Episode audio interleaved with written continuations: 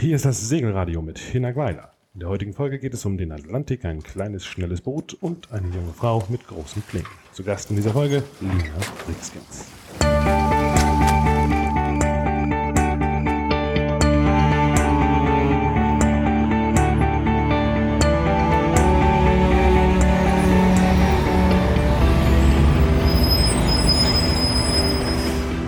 Segelradio vom Land aufs Wasser und hinaus in die Welt.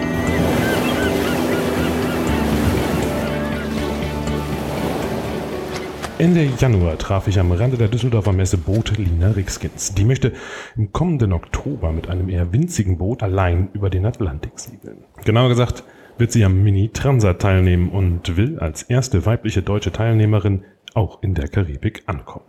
Grund genug, sie einmal zu fragen, wie man eigentlich so ein Projekt auf die Beine stellt.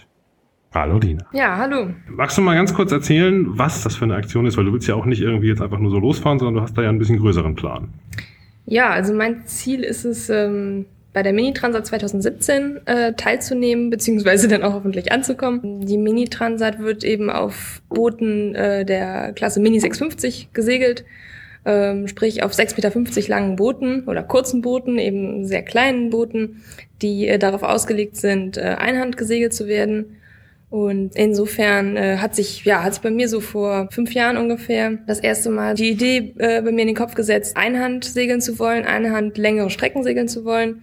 Ähm, das Ganze im Regatta-Modus. Und ja, die Mini-Klasse äh, ist dafür einfach der perfekte Einstieg. Ein perfekter Einstieg, aber du hast auch vor diesen fünf Jahren schon mal ein bisschen gesegelt wahrscheinlich. Ja, also ich komme äh, so ziemlich klassisch aus dem Jollenbereich.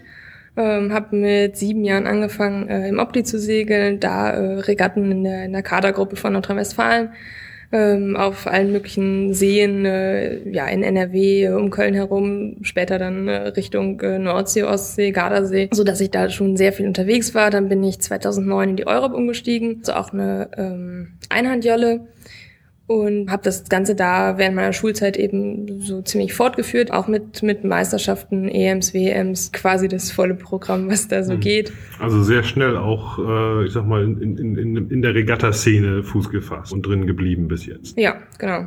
Und Mini Transat ist dann irgendwann die Idee gewesen, jetzt das Ganze nochmal ein bisschen eine Stufe weiterzubringen? Ja, das, das Ganze kam, weil ich in der zehnten Klasse, also mit, mit 15, 2009 war das, die tolle Chance hatte, ähm, bei dem Projekt High Seas High School mitzumachen und da äh, schon mal über den Atlantik zu segeln. Ähm, was, das ist halt, ist das? das? ist ein Schulprojekt von ähm, einem Internat auf Spieker aus organisiert und das findet jedes Jahr statt, jetzt schon seit über 20 Jahren. Und ähm, da wird ja 25 Schüler und Schülerinnen aus ganz Deutschland segeln auf einem Traditionsschiff, auf einer Route so grob von, von Hamburg aus äh, zu den Kanaren über den Atlantik äh, mit mehrwöchigen Landaufenthalten in Lateinamerika und dann ähm, wieder zurück nach Europa. Das Ganze, ähm, also ich war sechseinhalb Monate unterwegs und das war, das war für mich halt so das erste richtige ähm, Langstreckensegeln. Und da kann man dann einfach so als, als Schüler irgendwie sagen, ich melde mich da jetzt mal an und dann, das ist High Seas High School, klingt so, als ob das eine richtige Schule ist, wo man dann einfach äh, nur auf dem Wasser ist. Ähm, ja, genau. Also wir hatten Unterricht an ja. Bord. Äh, man kann sich da jedes Jahr neu bewerben.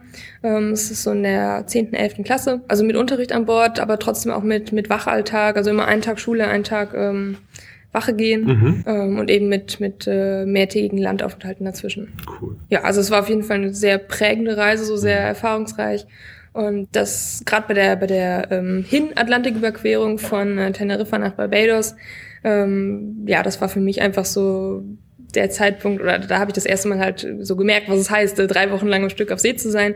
Und äh, ich fand das eben ein unglaublich tolles Gefühl, nur Wasser um einen rum zu haben, mal vielleicht ein anderes Schiff zu sehen, aber eigentlich sonst äh, Wolken, Sonne, Delfine, äh, ein paar andere Fische. Also ja. ansonsten wirklich nur das Boot und die Leute, die halt auf dem Boot drauf sind natürlich. Aber das hat bei mir auf jeden Fall so diesen, ja, diesen Virus fürs äh, Fahrtensegeln ähm, Ging es den anderen auch so? Also hast du, hast du noch Kontakt zu Leuten, mit denen du da unterwegs fahren? Sind die alle irgendwie jetzt plötzlich total in der Segelwelt drin? Oder? Ähm, das ist ganz unterschiedlich. Also auch ähm, als wir an Bord gegangen sind, waren die Hintergründe auch ganz unterschiedlich. Einige ähm, waren Segler, Regattasegler, ein oder zwei, die mal eine Regatta gefahren sind, aber eigentlich nicht so, wie ich es bis dahin gemacht habe äh, auf dem Niveau. Viele konnten noch gar nicht segeln. Mhm. Das hat sich dann natürlich während des Turns so eher angeglichen. Aber im Nachhinein also soweit ich weiß, also viele segeln weiter, ähm, mal hier, mal da im Urlaub, aber ähm, ich weiß jetzt von keinem, der, ich sag mal, so dabei geblieben ist oder jetzt mhm. unbedingt Hochseeregatten segeln möchte okay. oder so.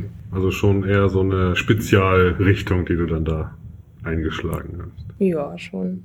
Ja. Und du sagst, vor fünf Jahren hast du dich entschieden, den Mini-Transat äh, als, als Projekt oder angedacht, das erste Mal das so als Projekt zu machen. Die Idee, jetzt irgendwas Tolles zu machen, hat man wahrscheinlich immer mal. Ne? Und dann scheitert man häufig ja daran so, wie mache ich jetzt den ersten Schritt? Wie komme ich vorwärts? Ja, das ist natürlich äh, eigentlich auch das Schwierige dabei. Gerade in Deutschland gibt es natürlich nicht so viele ähm, äh, Hochseeregatten oder Hochseesegler an sich. Ähm, Insofern war das für mich halt auch so das Problem, wie komme ich da jetzt rein äh, in diese Szene, wie, ähm, wie probiere ich das überhaupt mal aus? Ich habe die Idee, aber ja, wie teste ich wirklich, ob das was für mich ist? Mhm.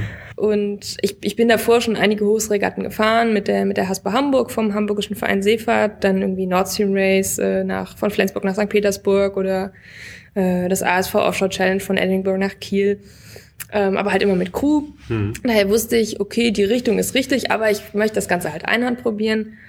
Und ähm, ja, dann habe ich mal so ein bisschen in, in Foren äh, rumgefragt, ja, gibt's Minisegler in Deutschland? Äh, wer macht denn sowas?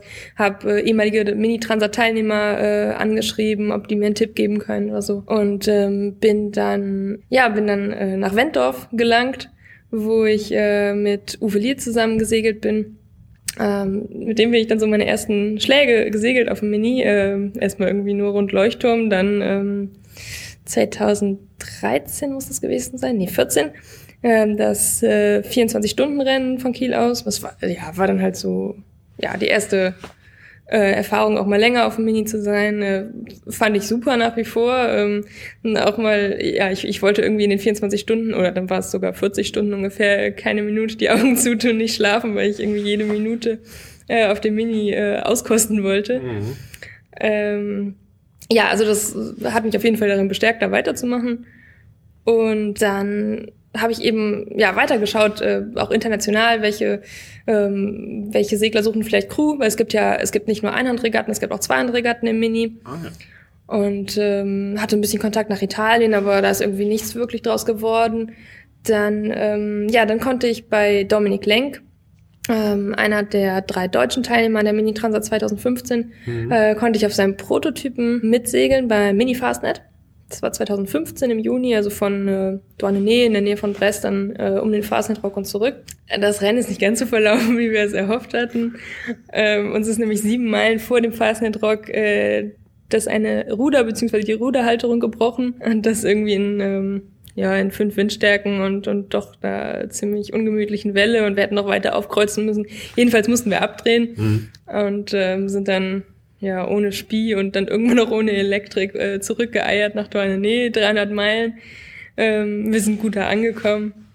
Äh, für mich war es trotzdem eine, eine weitere äh, Erfahrung mhm. und ähm, darum ging es mir eigentlich in erster Linie. Das war ja dann das erste Mal Mini auf dem Atlantik. Ja, ne? genau, das war die erste ja. richtige, auch die richtige, erste richtige Klassenregatta in Frankreich mit der, ja, wo ich halt auch gesehen habe, was da, das ganze drumherum äh, mit ähm, Sicherheitschecks äh, vor dem Start, mit äh, ja, was halt immer noch zu basteln ist irgendwie bis, bis zur letzten Sekunde und ja, das war so mein Einstieg. Du sagtest gerade Sicherheitschecks und die ganzen Vorbereitungen, die man da so machen kann.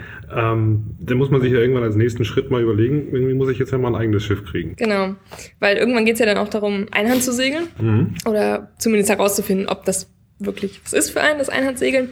Und da ist eben eigentlich immer die Zwickmühle, ja, niemand überlässt einem einfach so sein Boot, also so ein Mini zumindest nicht, äh, um das mal auszuprobieren.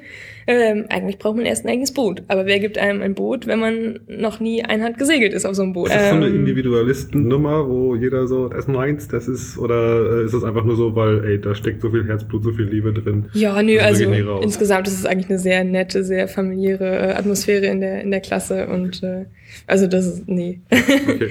aber es ist natürlich trotzdem, ja, da steckt äh, ja Herzblut, aber halt auch Geld hinter. Und ja. äh, man nimmt gerne mal einen mit, aber dann wirklich das eigene Boot so in fremde Hände zu geben, bei jemandem, wo man eben nicht weiß, wie viel Erfahrung der schon hat, das glaube ich dann, ja, wird halt ungern gemacht. Wo hast du dann eins gefunden? Ja, ich hatte dann das große Glück, also ich bin auf Sponsorensuche gegangen, weil ich eben studiere, kein Einkommen habe. Mhm. Es war klar, das Ganze muss ähm, durch, durch Sponsoring finanziert werden. Und dann hatte ich eben das große Glück, während ich gerade ähm, bei der Europe-WM in Norwegen war, bekam ich eine Mail ähm, von jemandem, der schon vorher mal über mein Projekt oder meine Idee geschrieben hatte auf seinem, ähm, auf seinem Weblog. Äh, das war Hubert Hell. Und ähm, ja, der schrieb mir, ja, ich habe da eine fixe Idee, ich weiß noch nicht, was du davon hältst, aber ich, ich frage dich jetzt trotzdem mal. Ähm, ich habe vor, ein Boot zu kaufen, ein Mini, und dir den zur Verfügung zu stellen bis nach der Transat. Mhm. Und das war also der Wendepunkt äh, quasi bei meinem Projekt. Ja, die, die Europe-WM bin ich noch fröhlich mitgesegelt, aber war in Gedanken dann schon irgendwie, ja, schon halb woanders. Und damit war halt klar, ich, ich bekomme ein Boot. Und äh, damit äh, ja, fing mein ganzes Projekt an, halt mehr Konturen anzunehmen und äh, es wurde ja sehr viel sicherer, dass ich das halt wirklich auf die Beine stellen kann. Und dann hat es aber noch gedauert bis äh, Anfang 2016, mhm. ähm, bis ich dann wirklich nach Frankreich gefahren bin, um da eben einige Boote anzugucken, die zum Verkauf standen, ähm, in Lorient größtenteils. Dann habe ich mich zusammen natürlich mit, ähm, mit Hubert Hell, dem Sponsor, ähm, für eine Pogo 2 entschieden äh, Baujahr 2008. Das war, hat die Nummer 732. Das ist das alte Boot von Chris Lückermann, der auch 2015 die Mini-Transat gefahren ist damit. Mhm. Damit konnte es dann losgehen. Vielleicht müssen wir mal ganz kurz ein bisschen was zu dem Boot selber erstmal erzählen, was das eigentlich mhm. äh, ist. Also ist es eine Einheitsklasse? Also sie sind alle gleich oder gibt es da auch Unterschiede? Äh, es ist keine richtige Einheitsklasse. Also ähm, jetzt nicht so nicht One-Design oder sowas, sondern ähm, es gibt es gibt einmal äh, Serienboote und Prototypen. Mhm. Ähm, da teilt sich das das äh, Starterfeld bei der Mini-Transat auch ungefähr auf in etwa ein Drittel Prototypen, zwei Drittel Serienboote. Die Prototypen sind, ja, das ist so der innovative Teil der Klasse. Ähm, also die haben Carbonmasten, äh, Wasserballasttanks, Schwenkkiel. Da wird viel mehr ausprobiert, jetzt jetzt auch teilweise äh, Foils. Mhm. Ähm, also da wird viel rumprobiert, da geht's auch eher ins Geld und dann gibt's eben die Serienboote, da ist das ganze standardisierte. Also es gibt ja quasi eine Box-Rule, also äh, es ist vorgegeben, das Boot darf maximal 6,50 Meter lang sein, 3 Meter breit. Ähm, die Masthöhe ist festgelegt, ähm, es darf kein Carbon verwendet werden. 1,2 ist aber auch ein ganz ordentliches Seitenverhältnis, ne? Ja. Sehr kompakt.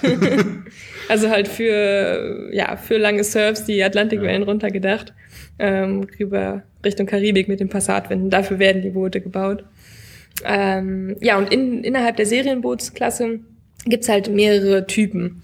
Ähm, es gibt Pogo, die da ähm, sicherlich Marktführer sind. Ähm, früher Pogo 1, dann Pogo 2 ist sehr verbreitet und 2015 haben sie halt die Pogo 3 rausgebracht. Ähm, dann gibt es äh, Offset, äh, Nasira, also es gibt jede Menge Untertypen noch und ähm, die werden aber alle zusammen gewertet es, die neueren Boote, also jetzt vor allem Offset und Pogo 3, haben ähm, gegenüber einer Pogo 2 zum Beispiel schon einen Geschwindigkeitsvorteil. Ähm, das muss man leider einfach sagen. Ähm, aber es werden halt trotzdem alle zusammen gewertet. Jetzt sagst du 6,50 Meter. Ähm, mein erstes äh, Kajütsegelboot war eine Carina 20, also 6 Meter lang. Nicht ganz der gleiche Bootstyp, auch nicht ganz die gleiche Klasse wahrscheinlich. Äh, wie muss ich mir das Schiff an sich vorstellen? Also wie, wie, wie stelle ich mir das vor? Ähm, Cockpit, ist das groß, ist das klein? Äh, kann man dazu acht drin sitzen? Wahrscheinlich nicht. Also das Cockpit ist sehr groß. Ja. Man könnte vielleicht mit acht Personen drin sitzen, aber nicht beim Segeln. Okay. ähm, ja, das, also das Heck ist drei Meter breit. Vorne wird es halt eher spitz. Also es ist halt eher, so eine, eher so eine Form wie so ein Bremskeil eigentlich. Ne? Also, Wenn man so will, ja. Naja, also so, so, ein Dreieck halt. Ja, ne? genau. Ja. Wie, wie, wie stelle ich mir das, das Layout an Deck so ein bisschen vor, wie man da, wenn man da hinten drin sitzt? Was hat man da so vor sich? Ähm, also man hat, zum einen, man hat äh, eine Pinne, beziehungsweise zwei. Äh, mhm. Zwei Ruder, zwei Pinnen. Ähm, das Cockpit nach hinten hin ist es offen. Der, ja, der, das, das Boot ist insgesamt sehr hoch gebaut der, der Südrand. Das macht eben so die, die, die Seegängigkeit aus. Mhm. Und da auch diese zwei, zwei äh, Ruder dann auch wahrscheinlich, weil wenn ich mir überlege, bei drei Meter Breite, ja. wenn der auf der Seite liegt, steigt er ja genau. relativ weit hoch auf ja. der ja, genau. hohen Kante. Ne? Ja, und dann hat man eben Aufbau, dann geht's auch äh, runter, äh, unter Deck, an Deck. Ja, man hat einen Traveler, der ist äh, auch äh, hinten. Ansonsten fährt man ja, groß Genua, recht äh, relativ klassisch. Ja. Ich hatte ja eben äh, schon deinen deinen Vortrag im äh, mhm. Segelcenter mit angehört und da hatte ich so ein paar Bilder gesehen, also mit erstaunlich vielen Segeln für ja. so ein kleines Boot. Ja, genau, also das meinte ich. Groß und Genua sind relativ klassisch. Ja. Und ähm, dann äh, hat man noch Vorsegel, die sind weniger klassisch. Ähm, man hat einen ähm, ja, einen schwenkbaren äh, Gennaker-Baum. Schwenkbar? Schwenkbar, ausklappbar und mhm. äh, verstellbar, mhm. so. Und ähm, ja, der ist ähm, für die Bootslänge doch recht lang. Mhm. Ähm, zwei Meter, meine ich. Zweieinhalb. Bei den Prototypen ist er teilweise halb so lang wie das Boot. Okay. Ähm, ja, und dann eben äh, Gennaker oder asymmetrische Spinnaker. Ähm, ein Code Zero habe ich auch. Und dann eben, ja, drei verschiedene äh, Gennaker, je nach Windwinkel, Windstärke. Genau. Und ähm, ja, die, die Genua ist refbar. Das ist auch noch so eine Besonderheit. Ähm, das Großsegel hat einen Square Top, also ist hinten ausgestellt. Ähm, das Boot wird mit Backstangen gefahren. Mhm. Das macht das Ganze natürlich, wenn man einhand unterwegs ist, nochmal ein bisschen komplizierter so bei Manövern. Aber das ist eben wegen des Square Tops mhm. nötig.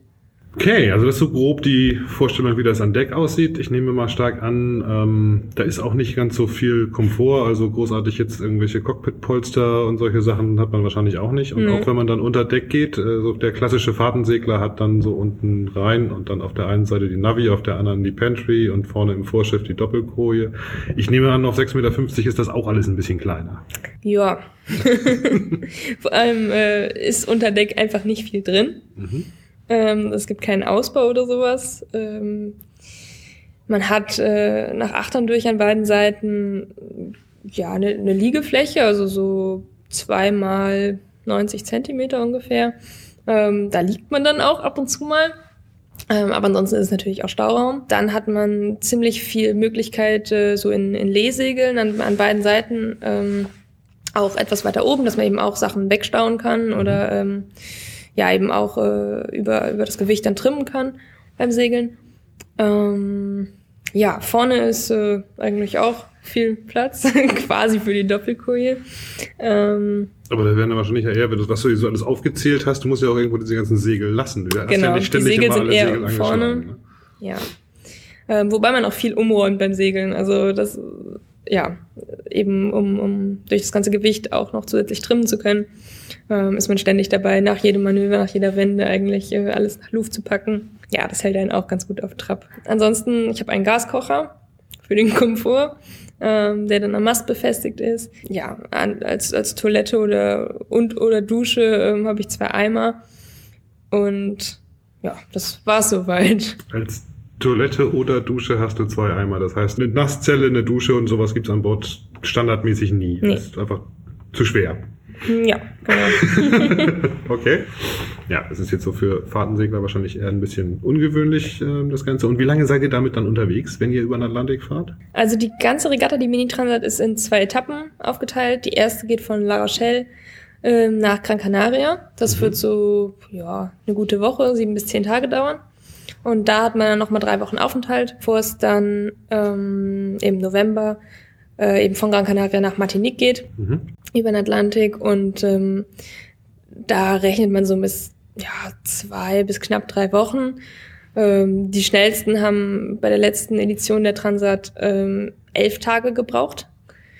Ähm, die waren dann aber auch. Für die zweite Etappe. Für die zweite Etappe, ja. ja. Okay äh, die langsamsten etwa vier Wochen. Also es zieht sich dann schon sehr auseinander. Dann hat man natürlich noch einen Unterschied Serienboote und Prototypen. Ich wollte gerade sagen, woran, woran liegt das, wenn, wenn, wenn ich mir vorstelle, dass die Boote ja eigentlich relativ mhm. ähnlich sind, dass da so eine extremen Zeitunterschiede kommen? Ja, also tendenziell sind die Prototypen schneller. Wobei die neuen Serienboote schon, also teilweise auch schneller sind als die alten Prototypen, so dass sich da die Felder auch äh, etwas vermischen. Ähm, aber tendenziell kommen eben die Prototypen als erste an. Und ähm, ja, bei den Serienbooten gibt's halt minimale Unterschiede. So zehn Prozent etwa, sagt man, sind die, die, die neueren Designs schneller äh, als zum Beispiel meine Pogo 2. Und dann kommt es natürlich darauf an, äh, wie man das Boot segelt oder wie man das ganze Rennen segelt. Ob man von Anfang an und dann die ganze Zeit 100 Prozent gibt und ähm, sein Material in sich selbst nicht schont, ähm, weil man vorhat, äh, das Ding zu gewinnen oder ähm, ob man halt, ob man einfach sicher ankommen möchte auf der anderen Seite und ähm, ob man auch mal das Material schont, ob man, ob man ja vielleicht dann auch einfach mit den kleineren Gennaker setzt, äh, obwohl man vielleicht dann einen Knoten langsam ist oder einen halben Knoten. Ja, also das ist dann viel auch Einstellungssache. Und dann kann es natürlich sein, dass man einen Stopp einlegen muss, weil irgendwas kaputt gegangen ist, weil man keinen Strom mehr hat. Ähm, ja, einen Stopp einlegen mitten auf dem Atlantik macht ja jetzt irgendwie auch nicht so richtig Sinn, weil da kannst du ja nicht irgendwo anlegen. Ja, mitten auf dem Atlantik nicht, das stimmt, aber äh, eher zum Anfang gibt's dann noch die Kapverden. Okay. Ähm, da laufen immer mal wieder äh, ja, einige Boote äh, die Kapverden an. Also ein Stopp ist erlaubt. Ähm, mhm. Man darf dann, man ist dann noch im Rennen und ähm, kann versuchen zu reparieren und wenn es halt geht, dann also, äh, also darf man weiter segeln. Gibt es wahrscheinlich dann auch so Einschränkungen, so stoppen ja, ankern ja, ja, aber nicht an Land gehen oder irgendwie sowas? Oder äh, ist da auch erlaubt, dass man dann zur Not mal einen Mechaniker sich holt und sagt, hier, ich muss noch ja, was reparieren? Darf man darf eventuell man schon, ja. Okay. okay. Ähm, jetzt sind wir schon auf dem Atlantik mit diesem Boot gelandet. Äh, da ist natürlich jetzt die nächste Frage, du sagst alleine, einmal darüber für mehrere Tage. Ähm, wie, wie, wie muss ich mir das vorstellen? Wie macht, macht ihr das? Also ich kenne das aus meiner Fahrtensegelwelt dann so mit der klassischen Eieruhr im 20-Minuten-Takt. Mhm. Ähm, aber es ist halt auch nicht unter Regatta-Bedingungen. Ich liege dann halt die meiste Zeit eh da und lese ein Buch. Wie ist das bei euch? Was habt ihr an Bord zu tun, während ihr unterwegs seid? Ja, also schlafen ist auch so im 15-Minuten-Rhythmus ungefähr. Also maximal 15 Minuten am Stück. Ähm, und das dann einfach mehrere Male wiederholt. Ähm, ansonsten hatten halt schon recht viel damit zu tun, äh, die Segel zu trimmen, eventuell dann mal ein Vorsegel zu wechseln. Auf dem Atlantik hat man sicherlich stabile Bedingungen, also eher stabile Bedingungen äh, im Passatwind, aber es gibt halt nicht nur die Transat, sondern es gibt auch noch äh, jede Menge Vorbereitungs ähm, Regatten, die das ganze Jahr über verteilt sind und äh, dann auf dem Atlantik gesegelt werden, aber halt eher in Küstennähe. Mhm. Aber da sprechen wir halt auch schon von 200, 300, 600 Seemeilen. Also auch Regatten. schon ein paar Tage und ein paar Nächte. Genau, ja. ja. Und da gibt's dann halt natürlich mehr, mehr Manöver, mehr an, äh, ja, mehr an Segelwechseln und so weiter mhm. zu machen. Ähm, generell hat man natürlich Navigation zu machen.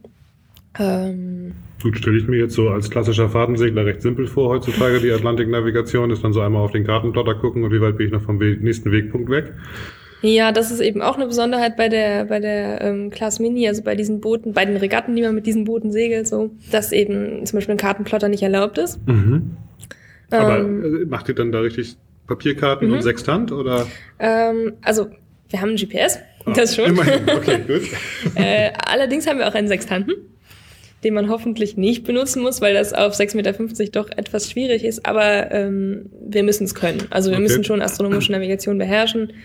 Und, ähm, Falls mal der komplette Strom weggeht genau. und alle Batterien leer sind ja. und äh, so weiter. Ja, aber das GPS haben wir und ähm, ja, wirklich Papierseekarten. Mhm. Ähm, natürlich versucht man das meiste ähm, ja im Voraus zu vorzubereiten. Ähm, da kann man sehr viel, äh, ja, sehr viel machen vorher, ähm, sich Wegpunkte raussuchen und gerade bei den Küstenregatten auch wirklich, weil in der Bretagne oder so gibt es sehr viele, äh, ja, äh, Felsensteine, ähm, durch die Tide auch, da muss man schon äh, gucken, wo man langfährt. Mhm. Ähm, auf dem Atlantik ist es natürlich etwas entspannter. Ähm, aber im Moment segel ich halt doch eher noch ähm, ja, in der Nähe der Küste. Mhm. Und ähm, ja, insofern nimmt die Vorbereitung der Navigation auch einen großen, äh, ja, viel Zeit in Anspruch, ähm, dass man sich eben wirklich vorher sehr, sehr viele Wegpunkte raussucht, um mhm. wirklich immer zu wissen, ähm, wo man gerade ist. Ich hatte das zum Beispiel einmal bei dem Pony Select, das, ist eine Einhand, das war meine erste Einhandregatta letztes Jahr, ähm, dass ich kurz vom so eine, eine Meile vom Ziel etwa, es war natürlich nachts und dunkel und man sah schon die ganzen Lichter, ähm, von Land, also war es so mit der Orientierung auch ein bisschen schwierig, um die einzige, einzige, einzige blinkende Tonne zu finden, die man auf jeden Fall ein Steuerbord mhm. lassen musste. Mhm. Und äh, ja, eine Meile vom Ziel hat dann der Wind so gedreht, dass er genau von vorne kam und es war eine enge Einfahrt in die Bucht rein von Pornichet. Und äh, also da war ich sehr froh, dass ich halt Backbord und Steuerbord an beiden Seiten von dieser Einfahrt mir halt, weiß ich nicht, alle 50 Meter ungefähr Wegpunkte gesetzt hatte ähm, um eben wirklich zu wissen, über diesen Punkt darf ich jetzt auf keinen mhm. Fall hinausfahren. Und äh, ja, ich habe es dann ins Ziel geschafft. Aber das war auf jeden Fall für mich so das Paradebeispiel. Okay, also Vorbereitung ist wirklich das A und O. Das, das habe ich aber auch tatsächlich schon öfter beobachtet. Auf vielen Langfahrtschiffen läuft ja so ein Kartenblatter Tag und Nacht, was ja. ich gerade bei einer langen Strecke eigentlich immer für völlig unsinnige Stromverschwendung halte. Wenn man sich dann einfach so, ich sag mal, so Wegpunkte setzt, die so einen so ein, so ein, so ein Bogen markieren, irgendwie so bis da kann man ran oder ja. sowas und dann hat man ja auch den Platz. Bei mir ist das dann auch so, wenn ich unterwegs bin und der Wind sich ein bisschen verändert, dann macht meine Windfahne da hinten einfach so ein bisschen mit und dann fahre ich halt mal eine halbe Stunde ein bisschen falsche Richtung. Das ist dann auch nicht so schlimm, dann komme ich vielleicht im schlimmsten Fall einen Tag später an. Das ist für euch natürlich nicht unbedingt eine Option. Ja, das ähm, versucht man natürlich zu vermeiden. äh, steuerst du die ganze Fahrt über dann selber oder? Nee, also ich habe schon einen Autopiloten. Ähm, der ist auch äh, ja sehr gut, sehr zuverlässig. Ähm, muss man natürlich, oder musste ich am Anfang auch erstmal lernen, mich darauf zu verlassen. Ähm, aber sobald man das dann kann, ist das wirklich also eine riesige Hilfe, weil ja, man kann natürlich nicht die ganze Zeit selber steuern. Mhm. Ähm, man muss schlafen, man muss essen, man muss äh, auch mal auf dem Vorschiff irgendwas arbeiten oder unter Deck. Ähm, ja, also der Autopilot ist äh, auf jeden Fall der, der Freund des äh, mhm. Solo-Seglers. Du hast vorhin gesagt, elf Tage waren die schnellsten. Du hast auch gesagt, das sind eher die Prototypen, also das mhm. ist wahrscheinlich dann nicht so die Größenordnung, wo du ansteuerst, ja. aber äh, wenn ich überlege, in elf Tagen darüber, das sind ja knapp 2000 Meilen, also da kommt dann auch schon ein ganz ordentlicher Durchschnittsspeed zustande. Ja. Ja. Wie, wie schnell seid ihr so unterwegs? Ähm, also die, auch die Serienboote können äh, bis zu 20 Knoten schnell werden, ähm, auch etwas darüber. Letztens hat mir noch ein, ein, französischer Segler erzählt, er hat irgendwie 22 Knoten geschafft mit seiner Offset. Ähm, das ist sicherlich nicht der Durchschnitt, aber also mit, mit den langen Atlantikwellen und ähm, mit dem Genaka oben, ähm, da schafft man auch mal Durchschnittsgeschwindigkeiten äh, von äh, 11, 12, 13 Knoten. Ähm, das ist dann natürlich auch anstrengend hm. und ähm, das hat man auch nicht immer. Äh, aber sobald der Genaka oben ist, kommt man eigentlich auch ohne Welle, äh, selbst bei 10, 15 Knoten Wind auf äh, 8, 9 Knoten Speed. Also fast, fast mit Windgeschwindigkeit. Ja. Also das ist jetzt eine Passagestrecke, ja. das heißt, es ist ja davon auszugehen, dass ihr die meiste Zeit ja. Rückenwind habt auf genau. der Tour. Ähm, Anders verhält sich das allerdings dann ohne Genaka. Äh, zum Beispiel am Wind, eben weil die Boote so kurz sind und wenn man dann auch noch irgendeine Welle, wenn möglich, gegen anhat, äh, da, da ja, fährt man dann mit 4 bis 5 Knoten Speed lang. Mhm. Ähm, das ist dann halt so die Kehrseite daran. Also fürs Kreuzen sind die Boote halt nicht gebaut. Aber ihr müsst ja irgendwie wieder nach Hause kommen nachher. Also wenn ihr jetzt darüber gefahren seid. Ja, das passiert tatsächlich äh, auf einem anderen Weg. Und zwar kommen die Boote alle auf ein Frachtschiff. Na, das ist aber jetzt ein bisschen langweilig. so, okay. Das heißt also, äh, das ist sozusagen eine One-Way-Geschichte ja. mit Rückenwind rüber und dann drüben ankommen. Ja. Wann ist das? Wann geht's los? Am 1. Oktober geht's los. Ähm, da ist der Start mhm. in La Rochelle oder vor La Rochelle. Ähm, ja, und so die erst die zwei Wochen vor dem Start ist da auch, ähm, äh, es werden da auch Zelte aufgebaut vom Veranstalter. Es gibt äh, äh, jede Menge Veranstaltungen. Äh, Besucher sind herzlich willkommen. Mhm. Ähm, können die Boote angucken, können äh, die Skipper treffen. Und man kann natürlich auch ein bisschen was von all dem, was du da machst, äh, verfolgen und live miterleben. Ähm, du hast bestimmt eine Webseite, wo man äh, sich da einmal informieren kann. Ja, genau. Ich habe eine Website, das ist äh, einfach www.linarixgens.de. Da ähm, äh, schreibe ich äh, immer mal wieder ähm, über aktuelle Regattentrainings, was halt gerade ansteht. Ähm, versuche das so regelmäßig wie möglich zu machen. Und ähm, auf Facebook findet man mich sonst auch. Mhm. Ähm, und während der Regatta halt selber, während der Mini-Transat, wird es einen GPS-Tracker geben, mhm. äh, so dass man äh, über die Seite des Veranstalters, also minitransat.fr für Frankreich, äh, da eben auch die, die, ja, die Boote verfolgen kann. Gibt's aber auch in Englisch. Gibt's auch in Englisch, ja. also das Problem häufiger so bei den französischen Regatta-Veranstaltungen, dass es die dann häufig nur in Französisch gibt. Kann ich persönlich nicht so viel mit Ja, bei der Transat ist es dann auch auf Englisch. Sehr gut. Und du hast gesagt, du hast Sponsoren, die das Ganze äh, unterstützen, die dir da ein bisschen behilflich sind, die ganze Reise auch zu realisieren. Ähm, ich sage jetzt mal ganz dreist gefragt, wenn ich jetzt das nicht habe und sage, ich habe auf sowas Bock, ähm, was was für eine Größenordnung an Geld muss man bewegen, um so einen Turn sich irgendwie zu realisieren? Ja, das kommt halt ganz drauf an, auf welchem Niveau man das Ganze machen möchte. Also äh, erstmal, um ein Boot zu kaufen, äh, gibt es Gebrauchtboote, die, die auch noch in gutem Zustand sind, mit denen man auch gut mitfahren kann ähm, über den Atlantik. So ab 25 bis 40.000 Euro. Mhm. Äh, wenn man jetzt äh, das Neueste vom Neuesten haben möchte, eine Offset oder eine Pogo 3, muss man segelfertig schon äh, etwa 90.000 Euro hinblättern. Da kriege ich auch schon, wenn ich hier so über die Messe gehe, durchaus ein ordentliches Wohnschiff für. Ja. Ne? aber damit kann man dann auch keine Mini-Transat segeln. Ja, okay, ja. Äh, ja, aber mit dem Boot ist es halt nicht getan, das muss man schon wissen. Also mhm. da, da kommt noch mal äh, jede Menge dazu. Ähm, ja, erstmal die laufenden Kosten fürs Boot natürlich, das, was, was jeder Bootseigner kennt, äh, Liegeplatz, Versicherung und so weiter. Ähm, aber dann in diesem Fall halt auch äh, ja die ganze Organisation ähm, für wie, wie erstmal wie komme ich von A nach B, äh, wie kommt mein Boot von A nach B, äh, wo lasse ich mein Boot, ähm, dann die die Startgelder zu den Regatten, mhm. äh, das ist jetzt das ist auch nicht äh, geschenkt. Ähm, dann braucht man vielleicht noch mal einen neuen Satz Segel. Das der liegt auch so bei 12.000 bis 14.000 Euro ungefähr. Ähm, also es ist, ja, es kommt dann halt wirklich sehr darauf an, auf, auf welchem Niveau man das mhm. Ganze betreiben möchte. Und darf ich so dreist sein zu, äh, zu fragen, wie, wie findest du Sponsoren? Wie gehst du da äh, ran? Kommen die auf dich zu? Musst du dich da irgendwie bei denen äh, melden? Ähm, also äh, auf einen zukommt eigentlich niemand so direkt, denke ich. Also in meinem Fall war es jedenfalls nicht so. Mhm. Äh, da muss man schon selbst dann die Initiative ergreifen und halt gezielt äh, mögliche Sponsoren ansprechen oder anschreiben. So eine Messe eignet sich natürlich gut dazu. Es ist nicht einfach, äh, aber man kann Glück haben. Mhm. Und ähm, ja. Und du hast Glück gehabt und du hast alles in trockenen Tüchern für den Start im Oktober. Ähm, ja, das komplette Budget habe ich noch nicht zusammen aber äh, den Großteil, der größte Teil war natürlich das Boot.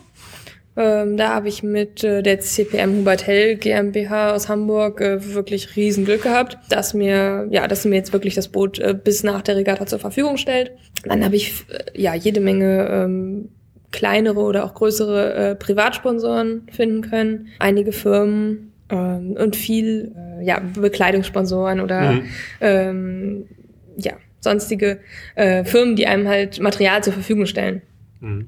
Das hilft auch immer sehr, sei es irgend, sei es, äh, sei es das Ölzeug von Musto, sei es äh, Blöcke, Leinen, ja, also äh, Farben, mhm. Antifouling, mhm. also das ist ja immer, man braucht ja alles Mögliche. Alles, alles was man so braucht, ja. genau.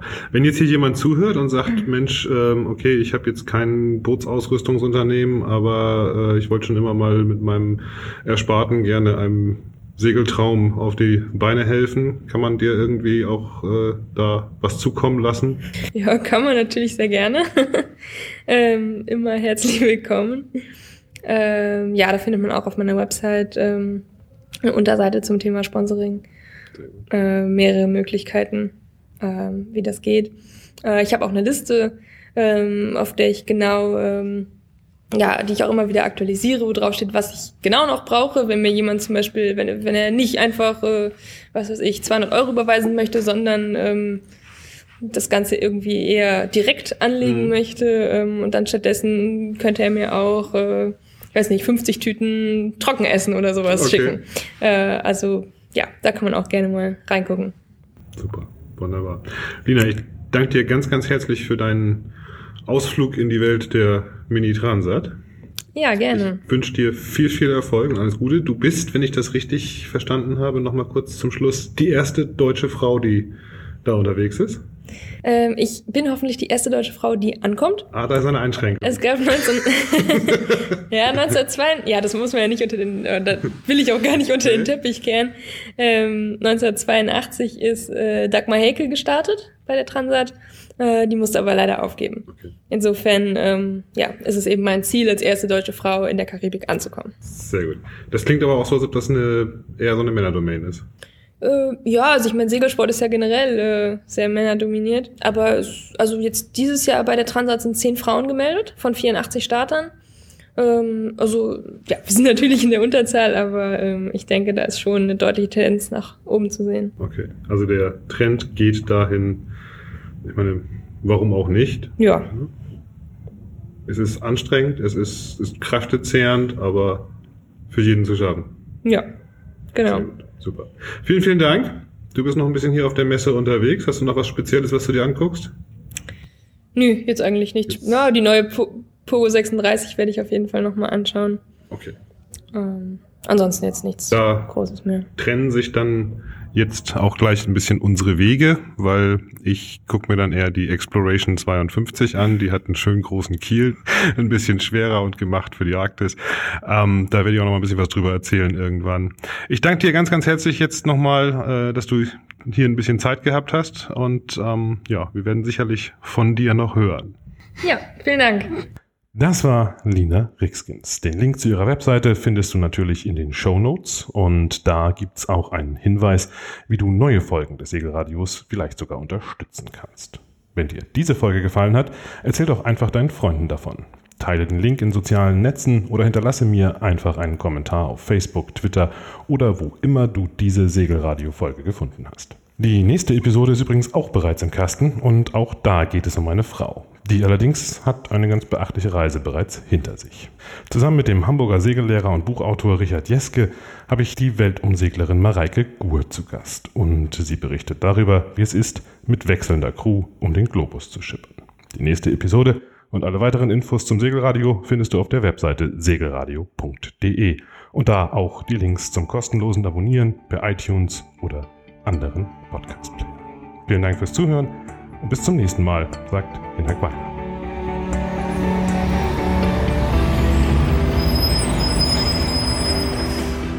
Segelradio. Vom Land aufs Wasser und hinaus in die Welt.